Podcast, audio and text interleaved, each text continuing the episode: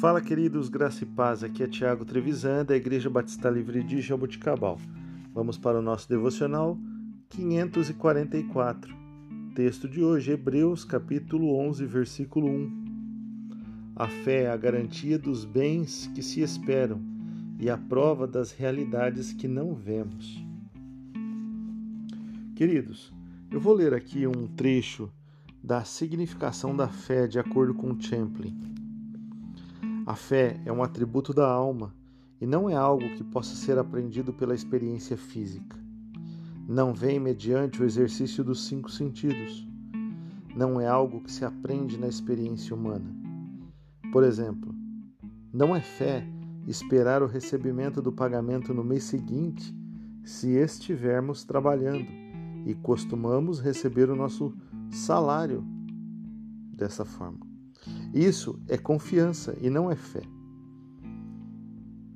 Confiamos que receberemos mais um mês e a confiança se baseia na experiência, através dos cinco sentidos. Um outro exemplo de do que não é fé é o sentar-se numa cadeira, o ato de sentar numa cadeira, sem testá-la.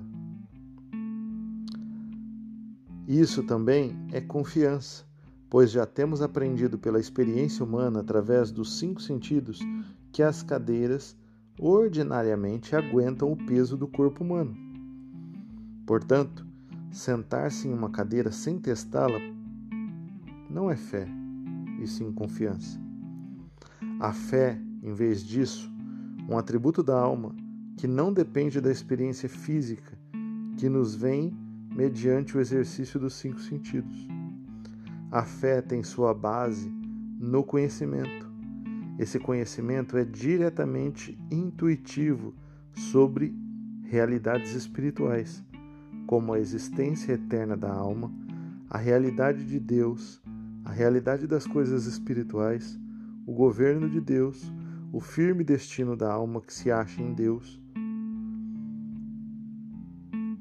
A alma é o elo entre Deus e as coisas espirituais e a consciência humana. Portanto, queridos, a fé é algo que está embutido na espiritualidade humana. A fé é algo que está embutido naquilo que o homem crê a respeito do transcendente, aquilo que não é palpável, aquilo que não se pode ver. A fé é o exercício de termos a certeza, sem, porém, estarmos vendo fisicamente. Isso é fé. E a fé, ela vem pelo ouvir da palavra de Deus. Portanto, que nós possamos ter o hábito, o costume de ter proximidade com as Escrituras e ter proximidade com a palavra do Senhor. Deus te abençoe. Tenha um excelente domingo, em nome de Jesus.